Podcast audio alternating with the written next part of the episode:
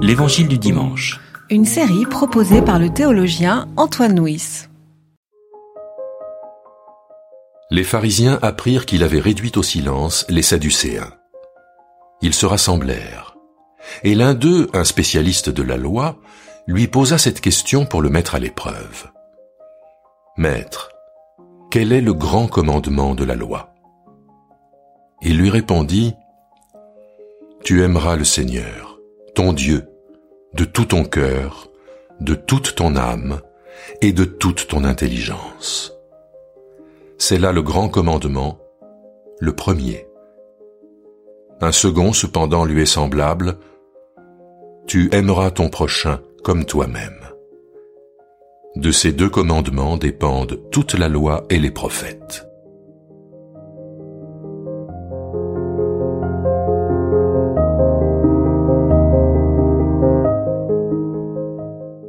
Dans la séquence précédente, Jésus a polémiqué avec les Sadducéens à propos de la résurrection.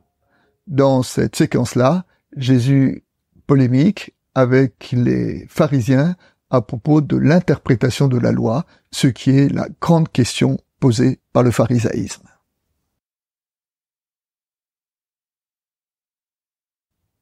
Quel est le grand commandement de la loi? Cette question est fondamentale, c'est la question de ce qu'on appelle la hiérarchie des commandements. C'est-à-dire qu'il y a certains commandements qui sont plus importants que d'autres. Nous avons tous des hiérarchies dans nos commandements, et je dirais presque, dis-moi quelle est ta hiérarchie des commandements, je te dirai quelle est ta théologie. Hein. Et que tous, dans notre lecture des Écritures, il y a évidemment des paroles, des passages, voire des livres qui sont plus importants que d'autres. Pour donner une illustration, un exemple de la tradition rabbinique, est un maître qui dit cette question à ses disciples, quel est le plus grand commandement? Le premier répond, c'est écoute Israël. Un deuxième répond, tu aimeras ton prochain. Un troisième dit, tu offriras un agneau le matin, un agneau le soir. Et le maître dit, pour reprendre un peu à rebrousse-poil ses disciples, c'est ce troisième qui a raison. En effet, c'est à partir du moment où on prend du temps pour se placer devant Dieu matin et soir, si nous arrivons à faire cela, tout le reste en découlera. Tu aimeras le Seigneur ton Dieu, tu aimeras ton prochain. On demande un commandement à Jésus, il répond par deux, et nous verrons même qu'il répond par trois commandements, mais trois commandements qui parlent de l'amour. Dans la théologie chrétienne, l'amour est à tous les étages. Si nous pouvons résumer, comment pouvons-nous euh, dire Dieu en trois mots? Dieu est amour. 1 Jean 4, 8. Comment peut-on dire euh, l'homme devant Dieu en quelques mots? Tu es aimé de Dieu. Romains 1. Comment peut-on dire l'agir chrétien en quelques mots? Aime et fais ce que tu voudras. Saint Augustin. Comment dire la vocation chrétienne en une petite phrase? Au soir de notre vie, c'est à l'amour que nous serons jugés. Saint Jean de la Croix. Enfin, comment dire l'Église en une phrase? C'est à l'amour que vous aurez les uns pour les autres que tous reconnaîtront que vous êtes mes disciples. Donc on voit, dans la foi chrétienne, l'amour à tous les étages.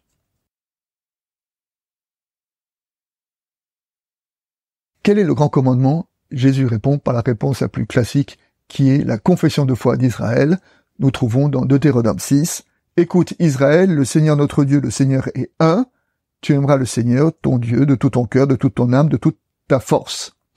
Et ce parole se poursuit en disant, ces paroles que j'institue pour toi aujourd'hui seront sur ton cœur, tu les inculqueras à tes fils et tu en parleras quand tu seras chez toi et quand tu seras en chemin, quand tu te coucheras et quand tu te lèveras.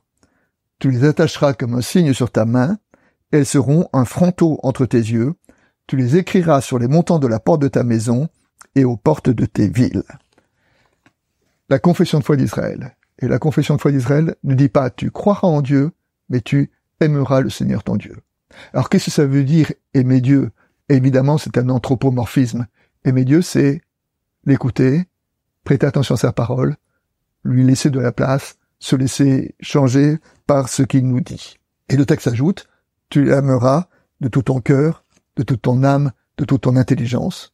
Le cœur, dans l'anthropologie chrétienne, c'est le lieu de la décision. L'âme, c'est le lieu de l'intériorité. L'intelligence, c'est le lieu de la réflexion. C'est-à-dire, tu prêteras attention à Dieu de toute ta personne. Après avoir affirmé le grand commandement, Jésus en ajoute un second Un second qui lui est semblable. Tu aimeras ton prochain comme soi-même. Il est à la fois second et semblable. Second parce qu'il dépend du premier, semblable parce qu'il est tout aussi important. Un sage a dit que quand Dieu veut savoir comment on l'aime, il s'adresse à notre prochain. C'est à l'amour que nous portons à notre prochain que nous sommes témoins de l'amour de Dieu. Aimer le prochain, un commandement, est-il là une contradiction? Peut-on commander d'aimer? Si on commande, est-ce de l'amour? L'amour ne se commande pas. Pour nous aider de sortir de cette contradiction, nous devons revenir au passage de Lévitique dans lequel ce commandement d'aimer le prochain est inscrit. Il est inscrit au cœur d'une liste de prescriptions qui disent tu n'opprimeras pas ton prochain, tu ne commettras aucune spoliation, la paye d'un salarié ne passera pas la nuit chez toi jusqu'au lendemain, tu ne maudiras pas un sourd, tu n'avantageras pas un pauvre, tu ne favoriseras pas le grand, tu ne te vengeras pas, tu ne garderas pas rancune envers ton peuple, tu aimeras ton prochain comme toi-même. C'est-à-dire que l'amour du prochain, ici, c'est pas un sentiment, c'est pas trouver son prochain sympathique.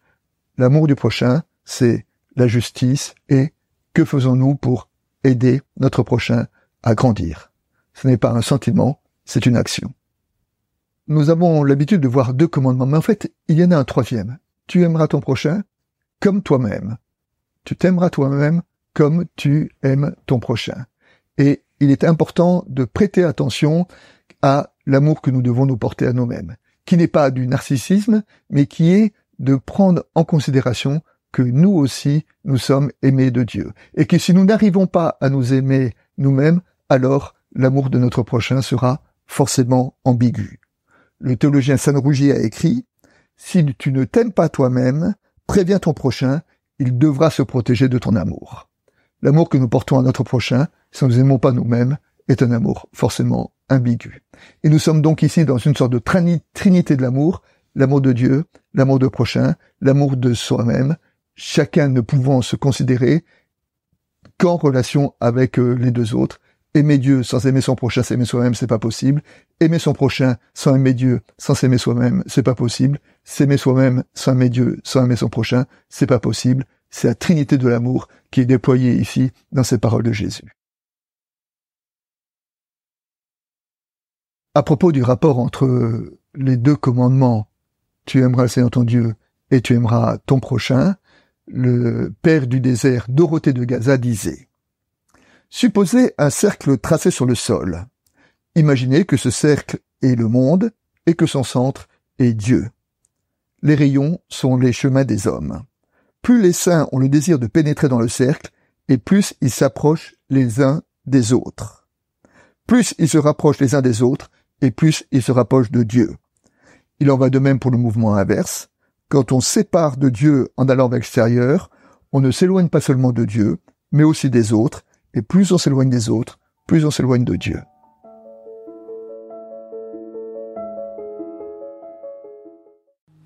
C'était L'Évangile du dimanche, Une série de regards protestants, enregistré par Antoine Nuis. voix off, Dominique Fano-Renaudin.